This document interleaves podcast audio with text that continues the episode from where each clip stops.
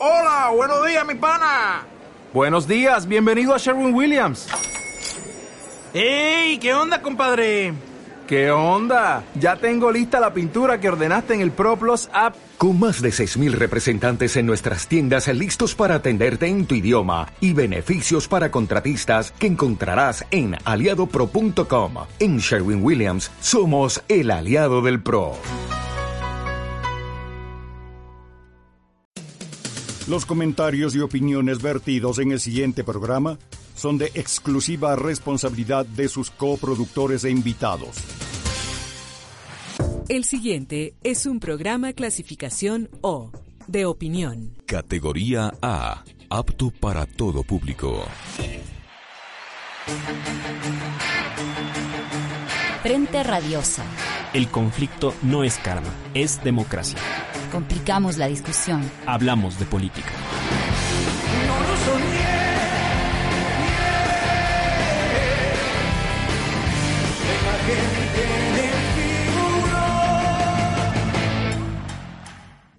Bienvenidos todos y todas a su programa Frente Radiosa, un espacio donde complicamos la política porque de eso se trata. Mi nombre es Isabel Díaz y me acompaña en la conducción Emilio Scartelli. Hola Isabel, buenas tardes a toda la audiencia de Pichincha Universal 95.3.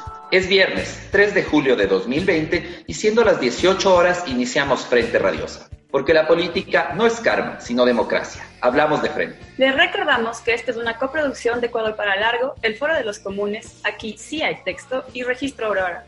Elecciones 2021 sin Nebot. ¿Otro gran ausente o jugada electoral? La semana pasada, Jaime Nebot anunció que no se presentará como candidato a las elecciones presidenciales del 2021. Se trata de una prorrogada decisión que marca con fuego el tablero electoral del próximo año. En los comicios seccionales de 2019, el Partido Social Cristiano proyectó su capacidad de formar una red de campaña y alianzas políticas a lo largo de todo el territorio nacional, sin perjuicio de que Guayas continúe siendo su bastión electoral. A la par, su máximo líder, Jaime Nebot, ha dado ciertas señas de renovación, separándose del ultraconservadurismo de Lazo y de la ortodoxia neoliberal. En su relación con el gobierno, el PSC ha sido estratégico, cerca en momentos de acumulación, como en el nombramiento del nuevo vicepresidente, pero cada vez más distante en tiempos de rechazo generalizado a la élite gobernante. Finalmente, el gobierno que debía preparar la transición falló rotundamente en una de sus máximas. Las élites no parecen estar en condiciones de gobernar a sus anchas un país que se desmorona, Nebot incluido. Octubre marcó el inicio de un prolongado estado de excepción que obliga a unos y a otros a posicionarse a favor o en contra de la democracia, a favor o en contra de las demandas populares la pandemia agudizó estas contradicciones e incluso puso los pactos por arriba al borde del colapso. En este contexto, la salida de Nebot de la carrera presidencial tiene profundas implicaciones políticas. ¿Se trata de un paso atrás o se está poniendo por arriba de las fracturas de las élites para volverse el gran articulador de la unidad? ¿Cómo reaccionan ante ello las derechas quiteñas que hoy envuelven al gobierno, Lazo o las propias huestes del PSC? ¿Qué tanto margen de acción le queda a Nebot con su pretendida consulta popular?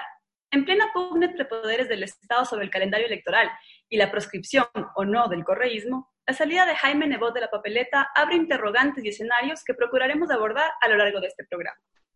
Bienvenidos y bienvenidas a Frente Radiosa. Política de frente, porque la política es cambio y conflicto.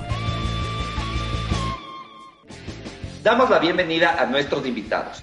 Santiago Nieto, director de Informe Confidencial. Santiago Pérez, director de Clima Social, y David Chávez, catedrático de la Universidad Central. Bienvenidos, queridos panelistas. Como pregunta de apertura y como para darle un inicio al diálogo, quisiera preguntarles cuáles son sus consideraciones iniciales respecto de que eh, Jaime Nebot haya retirado su candidatura y qué implicaciones tiene esta salida de Jaime Nebot de la carrera presidencial. Comencemos con Santiago Pérez, Sí, muchísimas gracias. Buenas tardes. Eh, yo quisiera hacer una referencia acerca de lo que ha sido las implicaciones de la decisión de Jaime Nebot de no, de no participar como candidato a la presidencia.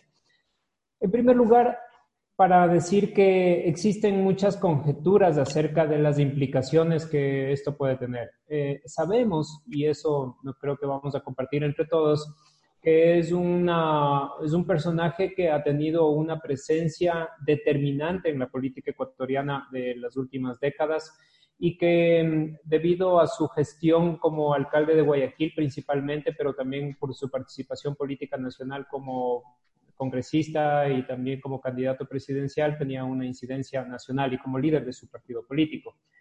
Entonces, ¿qué pasa con la salida de Jaime Nebot dentro del escenario?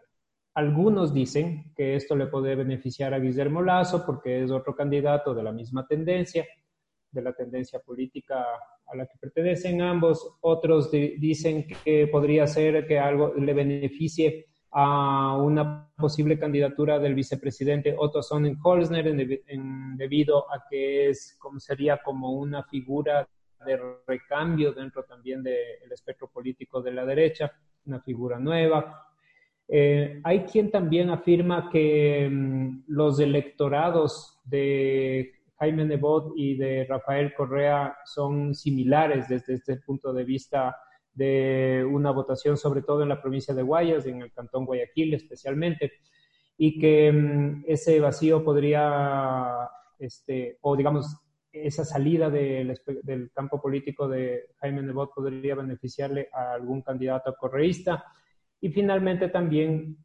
hay quien especula que podría ser una, eh, la oportunidad para un recambio dentro del Partido Social Cristiano, en, el que tenemos varias figuras, entre las cuales me parece que la asambleísta Cristina Reyes es la que tiene una mayor ventaja en términos de conocimiento y de imagen pública. Y yo diría que en este momento no se puede saber y que más allá de opiniones y pareceres y comentarios, eh, esto solamente se puede demostrar en los hechos. A partir, primero, eh, tendríamos que mirar a través de estudios eh, de opinión pública para saber quiénes de las personas que tenían una intención de voto por Jaime Nebot, cómo se están comportando ahora en un escenario sin Jaime Nebot eh, y solamente podemos tejer como hipótesis y solamente después de, que, de ver los resultados podemos saber realmente qué es lo que pasa con ese electorado que tenía intención de o es un firme adherente de Jaime Nebot. Entonces yo pues, empiezo diciendo esto, son todo hipótesis son casi especulaciones y solamente eso se podría comprobar a través de una verificación absolutamente concreta. Muchas gracias, Santiago. Comparto contigo que estamos en un escenario bastante especulativo, sin precandidatos, sin un CNE que brinde certezas, con acusaciones de un contralor y en medio de una debacle institucional. David, ¿Cuáles serían tus opiniones de apertura respecto de las implicaciones que tiene la salida de Jaime Nebot de la carrera presidencial? Hola, ¿cómo están? Un gusto estar en Frente Rodeos, un gusto estar con los dos Santiagos compartiendo el panel. A ver, yo creo que es un, tanto lógico que sea Nebot quien al final decida en su última chance, porque esta es sin duda muy probablemente su última chance, decida desistir e irse a un costado, porque me parece que eso representa el fin de una forma de hacer política, que creo yo, mi lectura sería más bien que lejos de que Nebot se reinventa, como están diciendo algunos, que Nebot sigue manteniendo poder, que es muy hábil y es muy inteligente y por eso va a la consulta, yo más bien tiendo a creer que es un signo del agotamiento de la política al estilo social cristiano y que no es solo el agotamiento de Nebot y solo el agotamiento del Partido Social Cristiano. Es un cambio en el orden político muy fuerte que es el que hemos vivido en estos años del poscorreísmo, digamos así. Se ha constituido un nuevo orden político que recoge mucho de la vieja política, o sea, lo que ya se ha dicho mucho, ¿no? Esto de la lógica de los repartos, la negociación, el clientelismo, etc. El gobierno de Moreno habría sido impensable sin esa lógica, en la que el social cristianismo se movía como pez en el agua. ¿no? Se movía, digamos, el ejemplo clásico esto que, aprendieron casi como, como, como, como, una cosa constante de la política ecuatoriana, al menos de los 90 y los primeros 2000, los socialcristianos gobernaban o co-gobernaban desde Guayaquil. Aprendieron que tener el control de Guayaquil, o eso que se decía alguna vez, de que gobernaban desde el cortijo. ¿no? Ese, ese modo de eh, mantener ciertos controles en ese orden político de repartos, de negociaciones, etcétera, me parece que a los socialcristianos se les fue de las manos en estos últimos. Y yo creo que las tensiones que han tenido con el gobierno, estos acercamientos, esto que decía Isabel en la introducción, esto de que en ciertos momentos se acercaban, a ratos se alejaban, más que un signo de fortaleza, a mi modo de ver, es un signo de debilidad. Los, eh, los enfrentamientos en la asamblea, etcétera, es porque, sin querer decir que hayan dejado, sin, sin decir, perdón, que hayan dejado de ser un actor importante, me parece que ya no son tan importantes. Es decir, ya no son el centro de la lógica de los pactos, las negociaciones, los repartos, que lo fueron por muchísimo tiempo. Me parece que hay nuevos actores políticos que sobrevivieron bien al correísmo o que quizás se fortalecieron durante el correísmo, que tienen mucha más capacidad y han logrado cohesionar mucho mejor, y por eso la estabilidad de ese, pacto que ha mantenido a Moreno, porque los socialcristianos eran más bien esa especie de bingo de pactos, donde cada, el pacto cambiaba cada dos meses y se peleaban y votaban gobiernos, los socialcristianos ahí se movían muy bien, me parece que en este nuevo escenario han perdido un poco el control. Yo tengo la impresión de que esta última bronca de cruces, de acusaciones de corrupción y todo, que al final me parece tuvo una salida negociada entre los actores de gobierno y los socialcristianos, pero creo que evidenció que los socialcristianos están un poco, son quizá un actor de reparto, ya no son un actor central de esa lógica de pactos con la que se mueve el gobierno. Parece que han aparecido actores nuevos, la ruptura de los 25, qué sé yo, alguna otra gente, eh, que como que ha, ha, logrado medirle también el, el, el, calibre de ese tipo de política a los socialcristianos. Entonces creo que lo que yo me atrevería un poco, también coincidiendo con Santiago, lanzando hipótesis, pero yo me atrevería más a pensar en esta hipótesis. Creo que es, creo que es esta idea de, o sea, creo que yo la sensación que tengo es que es esta, este agotamiento de la lógica con, con la cual los socialcristianos estuvieron siempre en la política. Y creo que Nebot eh, jala eso. Creo que lo que busca es una posición que les permita mantener un rol eh, más o menos importante de aquí en los próximos años para poder seguir manteniendo ciertos acercamientos, alejamientos estratégicos, negociaciones, etcétera. Pero mm, veo muy difícil que vuelvan a ser el actor central que fueron hasta los 90, ¿no? Muchísimas gracias, David. Comparto contigo en que parece que la estrategia de Nebot responde a toda esta sensación apolítica de la, de la ciudadanía. Se ha denostado tanto lo público, se ha denostado tanto el Estado, que también se ha denostado la política. Y en ese sentido, Jaime Nebot es un político. Vamos, Santiago Nieto, por favor, perdónenme que estoy entre Santiago y Santiago, por eso hago las precisiones del apellido. Por favor, Santiago, ¿cuáles serían tus precisiones iniciales respecto de la salida de Jaime Nebot de la carrera presidencial? Eh, eh, muy buenas a todos. Eh, un gusto estar aquí en Pichiche Universal, en Frente Radiosa. Emilio Isabel, muchas gracias por la invitación. Para mí un gusto poder compartir con David Chávez y con Santiago Pérez, preciado amigo Santiago desde hace muchos años, de muchos años.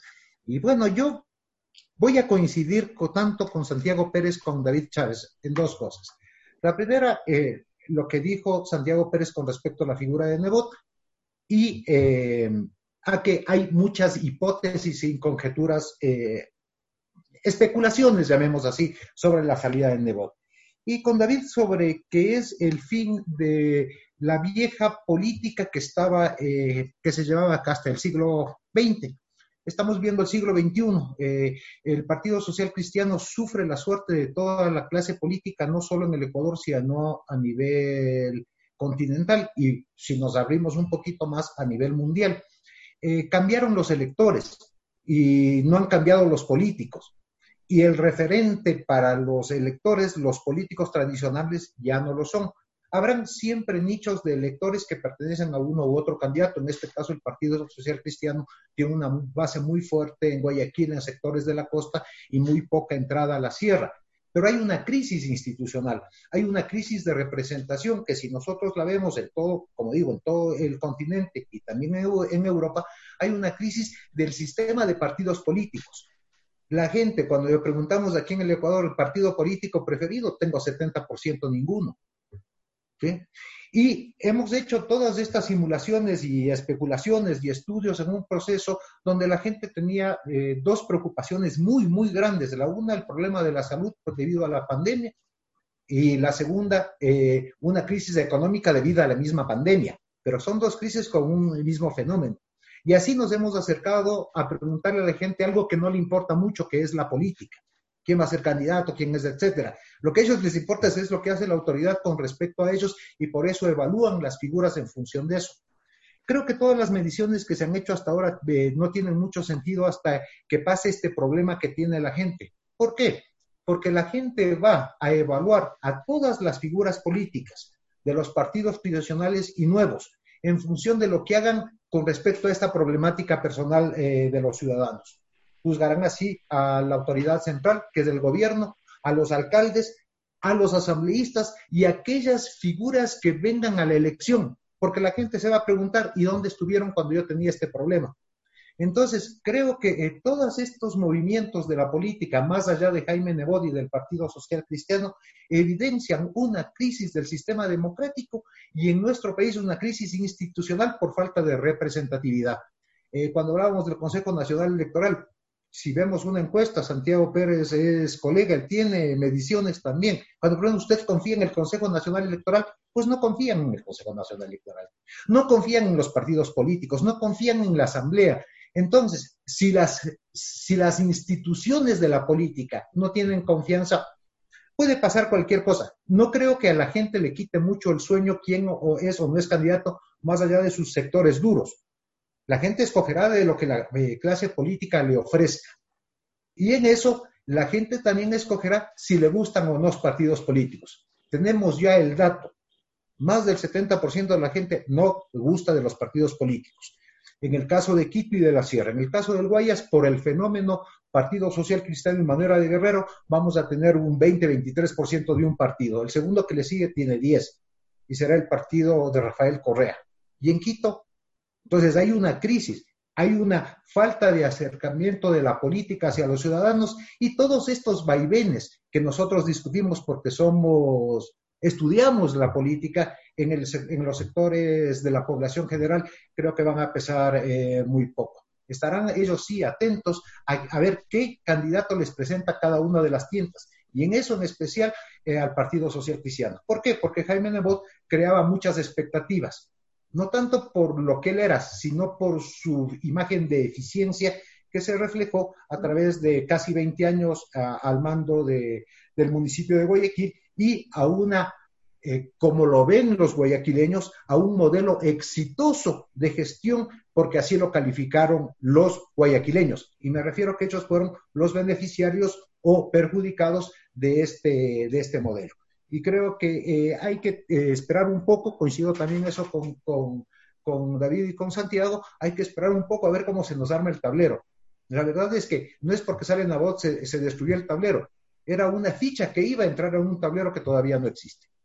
Muchas gracias, Santiago. Ahora, mi pregunta para el otro, Santiago, es, retomando un poco lo que nos decía David, que la salida de Nebot es de alguna manera un signo de agotamiento de la vieja forma de hacer política del PSC, y también retomando lo que dice Santiago Nieto sobre el hecho de que eh, de alguna manera eh, las mediciones y, la importancia política que había tenido Nebot al día de hoy estaba muy ligada al éxito de su gestión o al percibido éxito eh, de lo que él hizo durante sus años en la alcaldía de Guayaquil.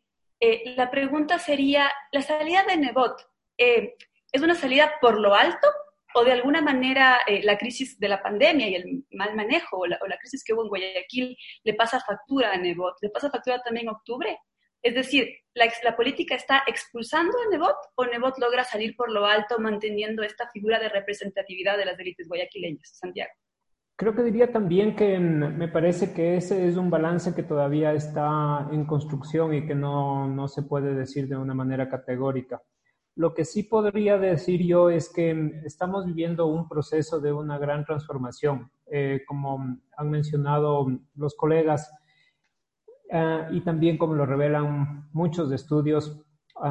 hay un cambio profundo que está ocurriendo eh, hasta en el propio interior de las personas, en la estructura de la sociedad, em, en las condiciones externas también, eh, una mayor preocupación por la salud, una, una crisis económica sumamente grave, pero también por el otro lado un acercamiento a la familia que no se había pensado, que no se había considerado en el haber adquirido ciertos hábitos y prácticas que antes no existían. Todo eso está ocasionando un cambio muy profundo, muy profundo eh, y que va a tener su correlato político. Ah, las personas entraron de una manera a la cuarentena y van a salir de una manera distinta. Y como dice el poema, no necesariamente ni más buenos, ni más sabios, ni más lindos, Diferentes, diferentes. Y ese es un proceso también que ya se veía en el caso del Ecuador desde antes. En el mes de octubre hubo un, hubo un quiebre muy fuerte, muy fuerte de los ciudadanos con respecto a la política. Em, emergieron figuras nuevas, novedosas. Eh, los ciudadanos eh, emergieron también como actores en, ah, en, mucha medida por esta emergencia de estas redes y por estos medios más ciudadanos. Ah, pero al mismo tiempo también lo que vimos y vemos es que hay cierta, una permanencia también de, algunos, de algunas cosas que vienen de antes, ¿no es cierto? Hay líderes políticos que vienen de antes y que siguen teniendo una enorme influencia, por ejemplo, Rafael Correa, Jaime Nebot, Guillermo Lazo, son los líderes de un momento anterior, pero que todavía prevalecen. Eh, todavía vemos eh, a la política como un espacio de los políticos y las instituciones apropiadas por los políticos y no por los ciudadanos, son cosas que todavía permanecen. Vemos a los medios de comunicación tradicionales absolutamente anclados eh, en sus viejas prácticas de mm, responder a los intereses de los grupos de poder. Entonces, como vemos, hay cosas que permanecen y hay cosas nuevas. Y, y en, ese, en ese proceso se produce esta decisión de la salida de Jaime Nebot de la ley electoral y que responde a todas esas condiciones, a estas condiciones macros y que en realidad este es, este es realmente es un reflejo de las, eh, de las circunstancias actuales. Em, de mi conocimiento de la política, también yo creo que pesa un tema de orgullo personal. Ah, me parece que en buena medida los políticos se mueven mucho por eso, por temas de, de orgullo, de, de, unas subjetividades que tienen que ver con su propio ego, ¿no? Y eh, cuando les vemos a los políticos ecuatorianos absolutamente incapaces de arribar a acuerdos eh, y esos acuerdos están absolutamente atrancados porque el uno no habla con el otro, porque no se llevan bien, porque este, no se pueden hablar, porque no se aguantan los unos a los otros. Entonces también estas subjetividades son reales en la política y no solamente son las grandes condiciones históricas estructurales, objetivas, sino también estas pequeñas subjetividades las que están ocurriendo. Muchas gracias. Eh, David, tú nos hablabas hace unos momentos de este agotamiento de las formas de hacer política del Partido Social Cristiano, pero en tu opinión, ¿cuáles serían eh, las posibilidades o las nuevas formas que vienen a llenar ese vacío que nos deja Nebot de alguna manera? ¿Concuerdas con, Santiago Pérez en el hecho de que también pesan de alguna manera estos orgullos? Porque si nos ponemos a pensar en la historia más reciente, si se quiere, eh, Nebot y el Partido Social Cristiano venían preparando una candidatura, como decíamos al inicio, desde el 2019 parecía que tenían esta gran plataforma ya armada para una posible candidatura presidencial. ¿Qué lo, qué lo lleva a, bajarse en último minuto? ¿Le, falló esta transición que habían planeado con el gobierno de Moreno? ¿No, no quiere llegar a gobernar a un país prácticamente destrozado en plena crisis económica y pandémica? Sí, a ver, bueno, has contado varias cosas, voy a retomar algunas. Eh, yo, yo, partiría de una cosa, creo que hay que hacer una diferencia cuando digo que se ha agotado cierto modo de ser política que los social cristianos representaban muchísimo o muy bien. Yo haría una distinción entre el manejo en el poder, es decir, el, el, el moverse en los tejes y manejes de los grupos de poder, de las élites políticas, de las élites económicas, que es una dimensión, y el de la legitimidad democrática, es decir, generar apoyos electorales sostenidos, etcétera, que es otro. Em, a mí me parece que lo de los apoyos electorales no se les ha resquebrajado tanto. La última elección seccional mostró que los socialcristianos tienen todavía ahí unos, unos baluartes electorales muy importantes. Guayaquil lo sigue siendo. Ganaron unos nuevos en alianzas y todo, pero ganaron espacios donde no habían ganado eh, hace muchísimo tiempo. Y, tienen eso, ¿no? No son un movimiento nacional en términos electorales, son un movimiento anclado en Guayaquil, tienen ahí un fuerte respaldo en algunos otros lugares de la costa, pero no más. Eh, y creo que ahí el golpe no fue tan duro, me parece que el golpe más duro es en el otro nivel, es decir, donde los socialcristianos quedaron a la deriva, es en eso de ser lo que yo decía, los actores principales, de estar en el centro del escenario, de los repartos y de los tejes y manejes y las tronchas y etcétera. Los socialcristianos eran centrales. Recuerden ustedes, no había presidente, hasta Correa fue primero a, ofrecer el saludo protocolario, presentar credenciales en la alcaldía de Guayaquil a Nebot, porque ese era casi un ritual de todos los políticos porque sabían que el poder político giraba en torno a lo que los socialcristianos hacían desde Guayaquil. Y yo creo, digo, aventuro ideas ahí, porque me parece que eso requiere un análisis más sostenido, pero creo que mucho de lo que ha ocurrido en estos tres años o digamos, uno de los damnificados de lo que ha ocurrido en estos tres años son los socialcristianos en ese nivel.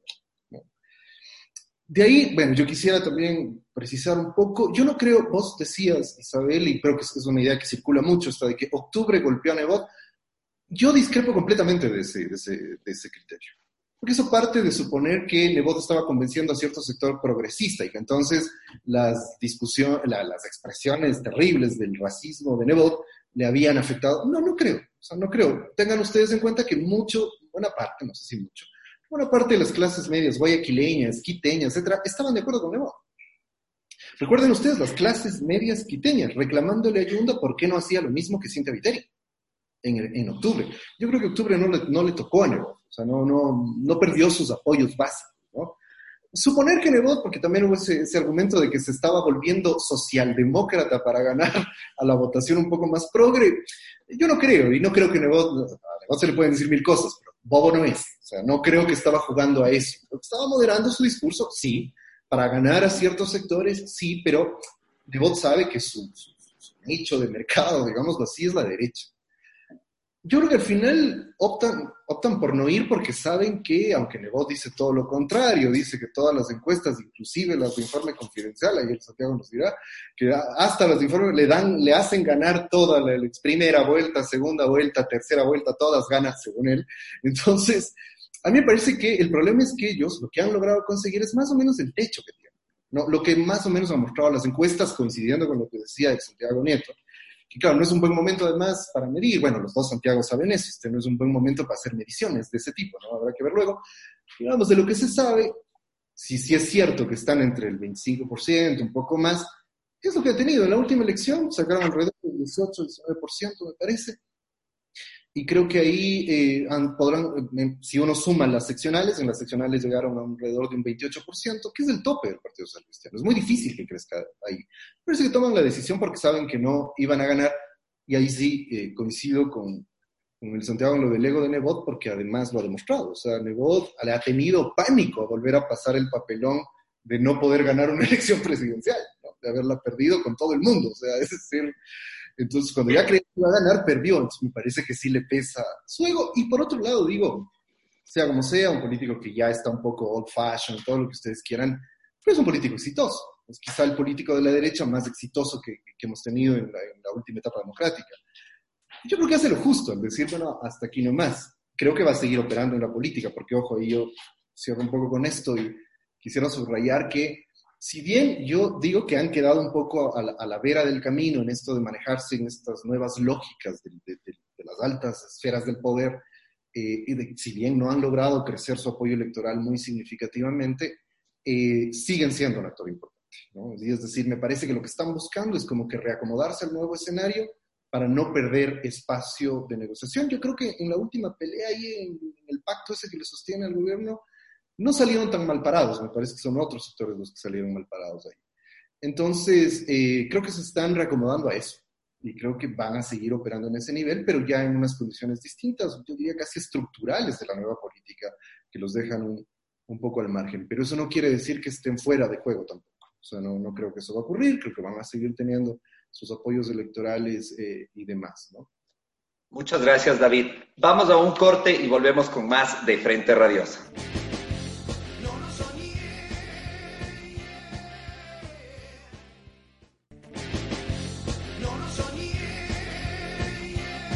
Bienvenidos de regreso a Frente Radiosa, donde complicamos la política porque de eso se trata.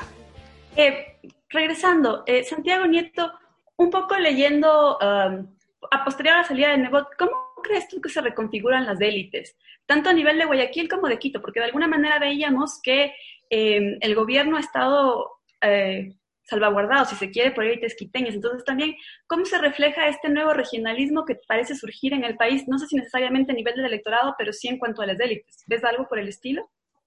A ver, yo, eh, muchas gracias. Yo creo que, a ver, el regionalismo va a ser una variable indispensable para estudiar la política en el, en el Ecuador. Y es una razón muy simple. Serranos y costeños tienen dos formas de ver la vida completamente diferentes desde la vestimenta. Y como en Ecuador tenemos solo una estación, los costeños se visten siempre de costeños y los serranos siempre nos vestimos de serranos. Entonces nos identificamos. Es gracioso ver cuando, cuando un guayaquileño le ve a un quiteño en Guayaquil y dice, por la forma de caminar, dice, ese es quiteño. Y cuando nosotros vemos a un guayaquileño en Quito, decimos, decimos ese es mono. Nos damos cuenta, les percibimos, tenemos otras formas de socializar. Siendo mucho más, eh, digamos, más conservadores los guayaquileños, más eh, liberales los quiteños, menos introvertidos los guayaquileños y los serranos más introvertidos. Entonces, esa variable se va a dar. Yo querría un poco ir al tema anterior y, voy a, decir eh, sobre esto de Nebot porque creo que la política no solo gira alrededor de una figura, sino tiene varias implicaciones. Y, me parece también que entrar a un nebotcentrismo en la eh, discusión no me parece, porque lo mismo pasaba con Correa. Había un Correa centrismo y hasta ahora lo sigue habiendo para la discusión de la política, pero creo que va más allá. Creo que la decisión de Nebot también puede eh, eh, deberse a esas pequeñas cosas simples de la vida que nos hablaba Santiago Pérez. ¿Y por qué no pensar que Nebot se retira porque su familia le dijo ya basta? Porque su familia le dijo, no podemos seguir en este trajín, porque ya estamos, los nietos están grandes, su mujer ya no quiere, sus hijas ya no quieren. ¿Qué puede pasar? O sea, los políticos también tienen vida de ciudadanos. Parece que no, parecen que sí. Bien. Ahora, que las élites se reúnan detrás de un proyecto depende de qué élites hablemos, pero el capital no responde a la política. El capital se acomoda a la política. Y siempre ha sido así. Unos más, otros menos, pero siempre mantienen un rasgo, porque la función del capital y de la empresa no es hacer política, sino hacer dinero. Y hay que ver siempre desde lo que le, responde le corresponde a cada actor en la sociedad, eh, eh, qué es lo que busca para saber qué es lo que hace. A mí cuando me preguntan el periodismo, ah, es que los periodistas digo, no, a ver, ¿cuál es la función del periodista? Hacer preguntas, hacer preguntas incómodas y tratar de transparentar eh, eh, una verdad. Eso es su papel. Y además tener rating, que les vean, que les crean, etcétera. Entonces, vos, ¿por qué no, por qué no ves, no te pones más bien en el lado del periodista para actuar? Entonces se quedan pensando. Y eso creo que pasa también con las élites, creo que pasa también. El Ecuador no es un país eh, de fácil, de fáciles acuerdos. Yo eh, creo que las eh, élites económicas de la costa y las élites económicas de la sierra conversan muy poco. Conversan muy, muy poco. ¿Por qué? Porque hay una variable importante ahí que la describimos hace un momento. Los medios de comunicación costeños y cerrados tienen dinámicas diferentes y conversan cuando tienen un, eh, un elemento en común, para bien o para mal pero muy rápidamente no son de largo alcance ni son ni tienen una perspectiva hacia futuro. Entonces, no es que saliendo Jaime Nebot se dañó un algo, se vuelve a reestructurar y se acomoda. Y el, eh, digamos, el capital buscará un, un candidato que le sea mucho más favorable. Puede ser de izquierda o de derecha, cuidado, porque no es que apoya, los capitales solo apoyan a la derecha, eso no es así.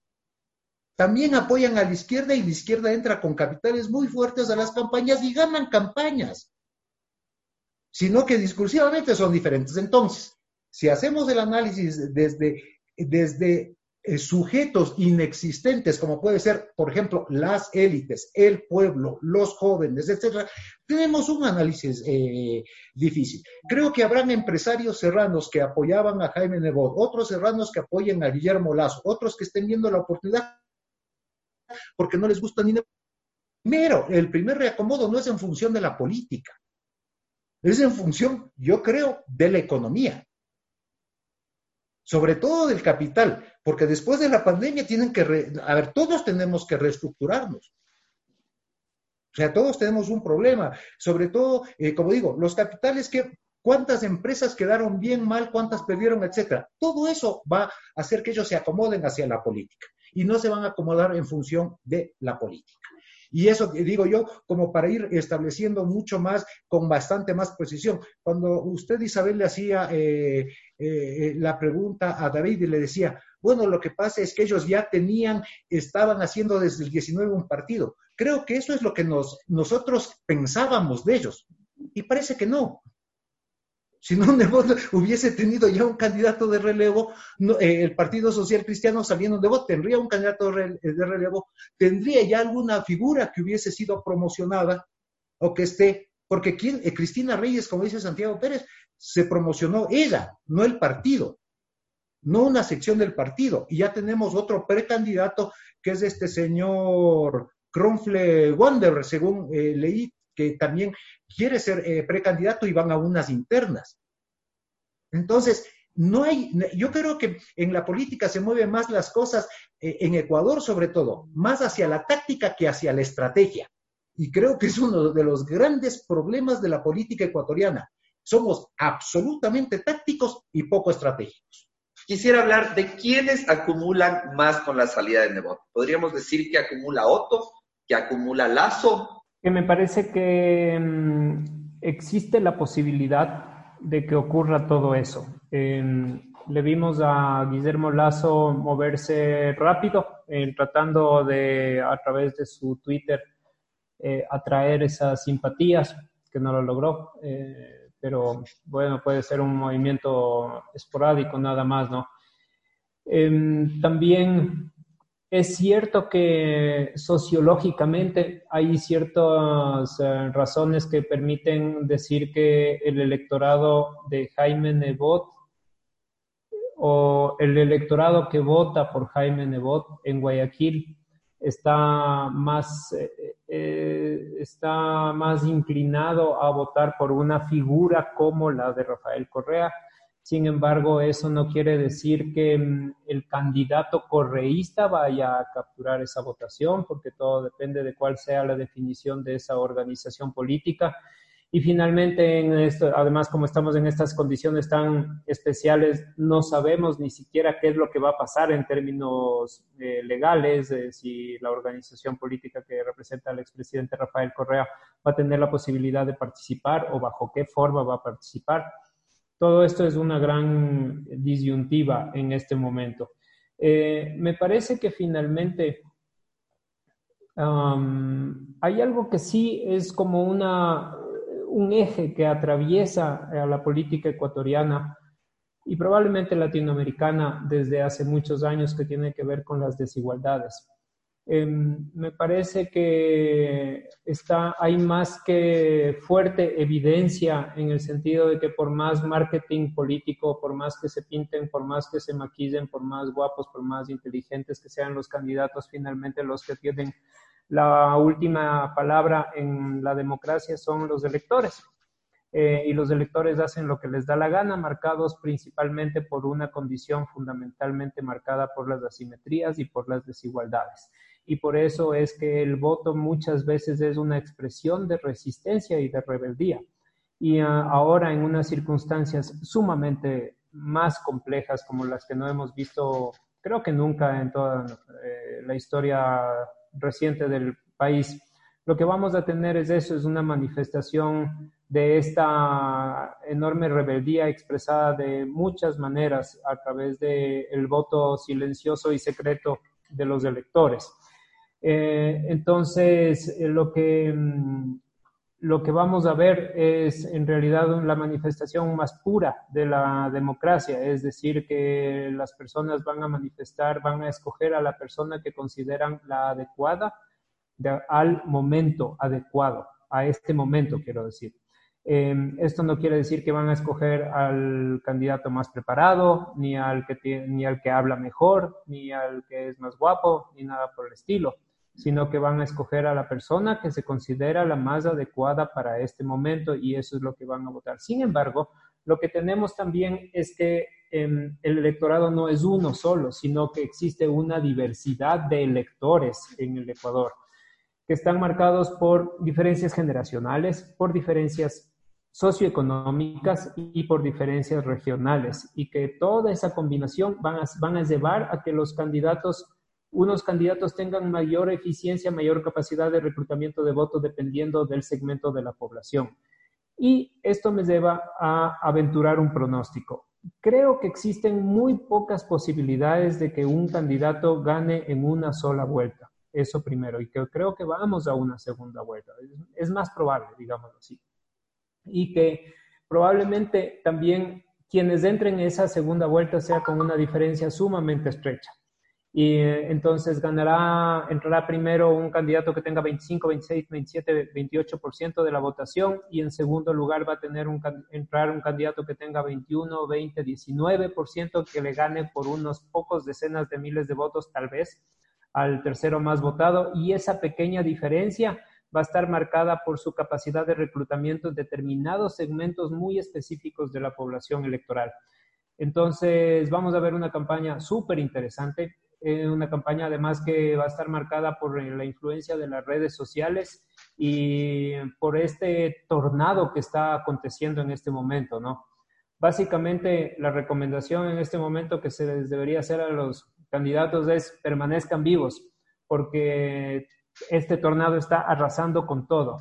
Y yo estoy sumamente contento con que esto esté pasando así, porque hermoso el caos, hermoso el desorden y vamos a ver una renovación probablemente muy grande de la política.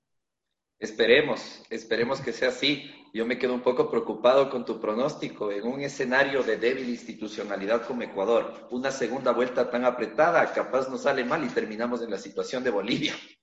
Sí, eh, pero también, discúlpame que te interrumpa, pero una cosa, y quisiera ahí votar un tema, es que necesitamos además que un Consejo Nacional Electoral que organice bien las elecciones y que le dote de transparencia y legitimidad a las elecciones, y esa es la prioridad en este momento. Comparto contigo en que esa va a ser la clave para permitir una cierta gobernabilidad después de esta debacle. David, tu comentario. ¿Quién acumula ante la ausencia de Nebot? A ver, sí, varias cosas que quisiera señalar. Primero, coincidir con lo último que acaba de decir Santiago y radicalizarlo, ¿no? Que no hay que perder de vista, esto me parece esencial, no hay que perder de vista que en el Ecuador vivimos una clausura democrática y que una, una de las cosas es más de la necesidad de democracia práctica, ¿no? No, no solo así como en el aire, sino de que eh, hay un serio riesgo de que se vulneren las condiciones de tener elecciones limpias, transparentes, etcétera. Eso hay que tenerlo muy en cuenta, me parece, más desde el análisis. No sé qué tanto les interesa a los políticos, pero en el análisis, en las opiniones ciudadanas hay que tenerlas en cuenta. En nombre de la democracia también, gravísimo lo que pasa. Por supuesto. Eh, de ahí eh, quisiera plantear más bien algunas discrepancias con algunos, ya que hemos coincidido tanto, ahora discrepemos. a ver. Eh, la primera es sobre lo de la votación, eh, la, la, transpolación de la votación Correa-Nebot. Eh, si bien eso ocurre, en Guayaquil particularmente, eh, la gente diferencia muy bien. O sea, sabe qué quiere para un gobierno local y sabe qué quiere para un gobierno nacional. Si uno analiza los datos de las últimas elecciones, la, la diferencia es tajante. O sea, la gente vota muy distinto y más o menos se trasladan los votos. Vota muy distinto cuando es presidente, cuando es para presidente y cuando es para alcalde en Guayaquil no se endosan. O sea, y ahí yo veo muy poco probable que para la presidencial los votos de los socialcristianos se trasladen hacia, hacia el correísmo. Eso es muy poco probable.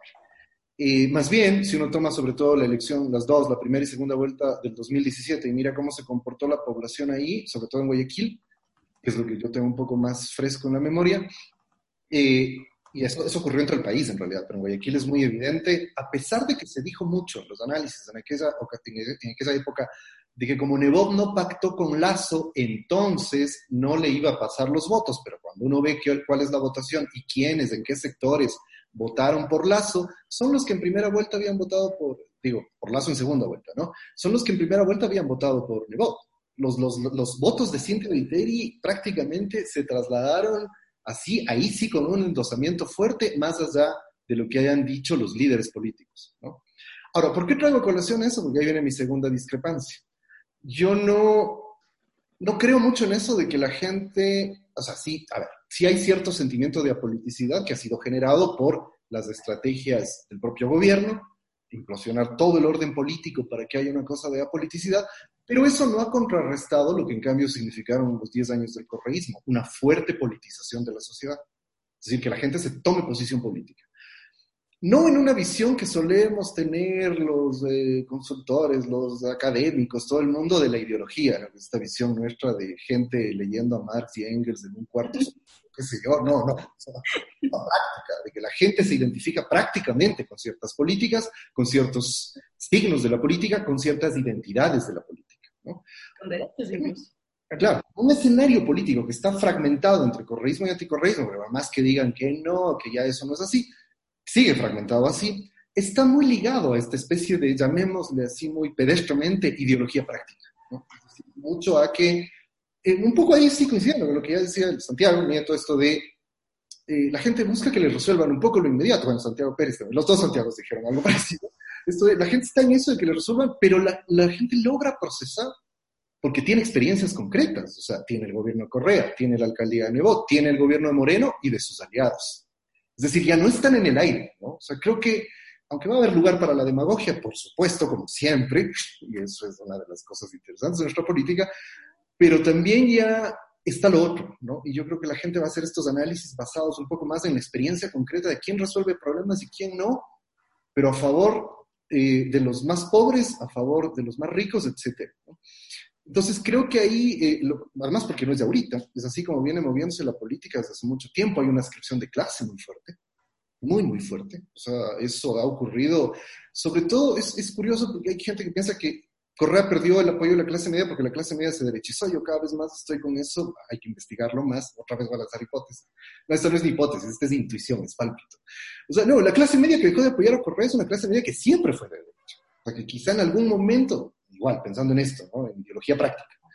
Que ahí, de ahí va Santiago, de ahí va Santiago. David, solo una interrupción sobre la clase media. ¿No será que Correa se derechizó y por eso no tuvo el apoyo de la clase media? Digo solo para, para ponerle sal. Hecho, es la lectura que hace, que hace mucha gente. Además, con esta idea de, es que, la, por ejemplo, con la clase media quiteña, que nosotros, digamos, todos habremos oído, porque es un viejo argumento sobre la clase media quiteña eso de que la clase media quiteña es pobre, ¿no? Y siempre ha votado por la centro izquierda. Claro, cuando Correa se derechiza, entonces esa clase media se le abre, ¿no? Y claro, es para sentirnos bien nosotros con nosotros mismos, digo yo, porque cuando ves los datos, esa clase media votó por Lazo en la última elección. Y de largo, y sostenidamente. O sea, es decir, no es que se fue, no es que votó por Paco Moncayo, porque no estoy hablando de la segunda vuelta, estoy hablando de la primera. Esa clase media votó por Lazo y por y por Cintia Viteri. Y de hecho, la sumatoria de esos votos desde en Quito le da la victoria a Lazo en Quito en segunda vuelta. Yo no recuerdo hace tiempo que la derecha haya ganado en, Quito eh, en, elecciones presidenciales, pero eso ocurrió. Pero digo, bueno, eso merecería desmenuzar más lo que, estamos discutiendo, pero a lo que voy es a que hay una tendencia, ¿no? De estas ideologías impuras, o sea, nada, yo soy enemigo de pensar en eso, las purezas, de que una descripción es muy, muy, muy intelectualocéntrico, ¿no? Muy de, y ni los intelectuales, ahí basta ver lo que ha pasado en estos tres años nomás para ver cómo los, los superizquierdistas han estado ahí de la mano de los neoliberales y la Embajada de Estados Unidos. Pero bueno, e, ese sería un, segundo punto, y bueno, me alegra un poco rápidamente. Lo otro que me parece importante, que voy a dejar así como muy, muy de pasada, pero... Eh, yo creo, a propósito de lo que decía también el Santiago Nieto, esto que también ha sido ya todo un tópico, digamos, en, los análisis políticos, en las ciencias sociales, o el famoso clivaje regional. Yo creo que en los últimos 20 años, quizá en las últimas dos décadas, eso ha dejado de tener el peso que tenía antes. A mí me parece que no. De hecho, vinculándolo con toda la discusión de esta charla, me parece que esta crisis de la forma de hacer política de lo social cristianos ya más profundamente es producto de esa de esa reconfiguración de la lógica de las élites. ¿Qué quiero decir con esto? Me parece que ha habido un proceso de larga data en el que se vienen constituyendo élites más nacionales, y no solo, ya en términos económicos, no solo nacionales, sino inclusive transnacionales. Y eso ya no es, los social cristianos son todavía esos que están como anclados de intereses más locales, más regionales, los otros no. uno dice la banca serrana, y uno ve que la banca serrana, Egas y Lazo, se entienden muy bien y logran más o menos soportar a este gobierno con sus tensiones y todo, pero logran soportar este gobierno porque al final salen ganando. Eh, y va a haber tensiones, siempre entre los capitalistas hay tensiones, eso es obvio, porque compiten, pero, pero me parece que ya decir, por ejemplo, que el, Banco del Pichinche y todo el grupo del Banco del Pichinche son los serranos es ya difícil. tienen negocios nacionales, están en todas partes. Lazo es la misma historia. Y de hecho, Lazo estaba avanzando en tener un partido más nacional también. Y bueno, solo una última cosa. Creo que ahora no es como decir Santiago que se está, la, la política se adecua, no, el capital se adecua a la política. Creo que el, mundo entero vive todo lo contrario. La política se está adecuando al capital de manera salvaje, pero bueno, eso requiere igual otra discusión. Muchas gracias, David. Vamos ahora, Santiago Nieto, se nos ha ido un poco el tiempo. Vamos con un comentario de cierre tuyo, por favor. ¿Qué comentarios te merecen las opiniones de David? Yo, yo eh, querría eh, ver que hay un factor que mueve mucho, sobre todo a, lo que nosotros llamamos círculo rojo, que son los intelectuales, los más educados, los capitales, la banca, etcétera. Todos los que somos, eh, estamos sobre la media, digamos, o por estudios o por, o por economía, etcétera y que se llama miedo. mucho del voto de Lazo fue porque le tenían pánico a Correa. Fue un voto no pro Lazo, sino fue un voto anti Correa. Que eso lo veníamos viendo y se, y se vio claramente en la investigación. ¿Quién se beneficia de la salida de, de Nebot y de, y de Correa? Porque nosotros hicimos varias simulaciones y en una le poníamos a Nebot y a Correa, entendiendo que Correa no podía ser candidato presidencial por impedimento constitucional. Eh, pero cuando vemos nosotros las cifras, sacamos a estos dos actores, todos esos votos se van a ninguno, porque es la primera reacción que tiene que tienen los electores cuando pierden, cuando se quedan huérfanos de candidatos. Entonces se van, se dispersan. No hay todavía una evidencia de quién toma todos esos, esos votos porque los nuevos eh, candidatos que van a haber, no sabemos que, eh, eh, en, función de qué propuestas se lanzan, etc. La gente no sabe hacia dónde se debe ir. Y no todos los votos son racionales. Yo diría que la gente vota principalmente en cuatro sentidos. Uno es el voto del cerebro. Somos racionales, vemos propuestas, etc. Que no creo que lo haga ni siquiera la academia. Yo creo que uno dice, ah, cuando, eh, cuando, a ver, cuando uno va a buscar novia no pide tres eh, currículum vitae y examen de ADN para ver si somos compatibles. Nos enamoramos sin querer. Es lo que pasa también en las elecciones. Entonces, cerebro, una parte. El corazón. La gente vota porque quiere a alguien, porque le cae bien, porque qué buen tipo, etcétera, bla, bla, bla hay mucho de voto corazón, que es el más sólido, digamos, porque es incondicional. Después hay el voto del estómago. Necesito esto, me estoy muriendo de hambre, no tengo empleo, bla, bla, bla. Después vota por el hígado, que es la rabia, quiero que se vaya el sistema, yo estoy excluido, que pasó mucho con Bucarán. El voto de Bucarán no eh, fue en contra del sistema, estalló ese voto y cuando le preguntamos a la gente, bueno, ¿y por qué Bucarán? porque hacíamos un ejercicio y, la gente decía, bueno, usted, eh, por ejemplo, en los cualitativos, ¿usted a quién eh, pediría plata? A todos menos a Bucarán. ¿A quién dejaría, con quién casaría a su hija? A todos menos con Bucarán. Eh, ¿A quién encargaría a los niños? A todos menos a Bucarán. ¿Y por quién va a votar? Por Bucarán, decía. Entonces le preguntábamos, ¿y, cómo así? En ese tiempo, no estamos hablando desde hace, hace 20 años. ¿Por qué? El señor decía, yo, y esto nos daban, y esta información nos daban mujeres eh, adultas de estrato popular. Mire, señor, yo vivo hasta acá. Voy a usar otra palabra, no es la que la señora usó, con el lodo. Pero una palabra más fuerte, con el lodo. Este señor me saca a mí del lodo o nos lleva a todos, pero solita no me quedo, decía. Es un voto de rechazo antisistema. Entonces, no todos los votos se comportan igual. Y ahí me sumo a Santiago Pérez. Tenemos una un sinnúmero de tipos de electores y de votos que se adhieren a un candidato en función de, diversos, de, diversos eh, eh, impulsos, de diversos eh, atractivos para esta persona. Y que va a depender de su estado de ánimo, de su condición en ese momento para elegir el voto. Las cifras que tenemos del estado de ánimo ciudadano son Nunca habíamos registrado cifras así. Más del 85% de la población dice que está peor que el año pasado. Y bueno, eso puede deberse al COVID, pero cuando les pregunto, ¿y a futuro cómo va a estar su vida? Más del 60% dice que va a estar peor. Entonces, ¿qué tenemos? Una población que está desesperanzada, que no cree en el sistema de la política, que no cree en los políticos, que se relaciona entre iguales y construye mundos entre los que considera iguales, que no depende solo de la geografía, sino gracias a las redes, depende de simpatías y de, y de contactos en común y que pueden ser externos. Entonces, estamos hablando de un nuevo ser humano que se agudiza con la pandemia Recordemos que la pandemia lo que sirvió es un cursillo rápido al planeta de cómo usar, eh, cómo usar la Internet. Y porque es, es eh, eh, imágenes muy fuertes y muy duras. Un niño subido a un árbol con un computador tratando de conectarse a Internet ya está manejando herramientas del siglo XXI. Y eso nos pasó a todos y en todas las edades. Pero claro, ese fenómeno también trae falsos, falsas verdades el hecho de que yo me comunique con similares a mí, pienso que el mundo es así y extrapolo a todos los demás. Entonces todos tienen que pensar como yo. Se radicalizan esos grupos. Y eso es un fenómeno que, eh, nos está eh, pasando y bueno, así saldremos de esta crisis y entraremos a un proceso electoral. Muchas gracias, Santiago. Vamos, Santiago Pérez, contigo. Últimos, últimos eh, pensamientos porque ya estamos sobre el tiempo. Bueno, gracias. Y creo que puedo ser corto eh, y volviendo al nebotcentrismo en su despedida de la vida pública, eh, Nebot dijo que van, están pensando ellos en tener una candidatura propia o independiente. Y creo que hay que resaltar eso porque me parece que esa última palabra es clave, ¿no? Y que va a impulsar una consulta popular.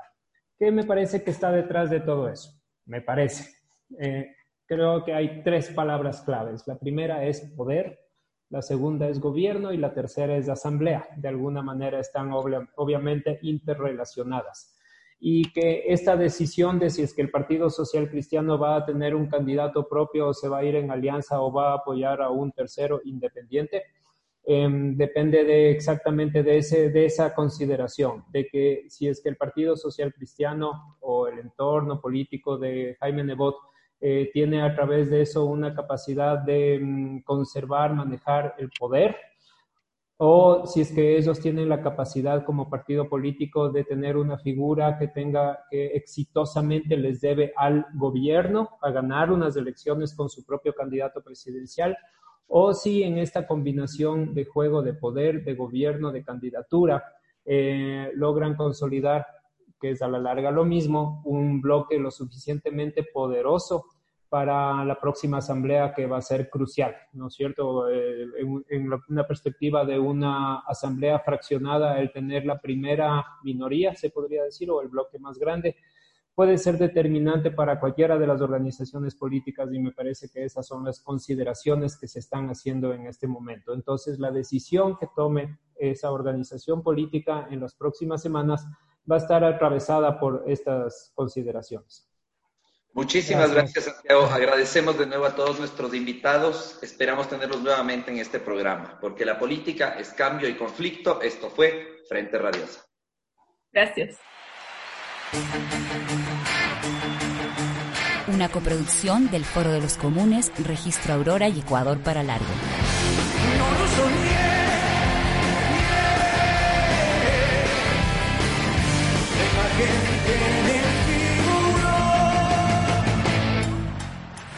Programa clasificación O, de opinión. Categoría A, apto para todo público.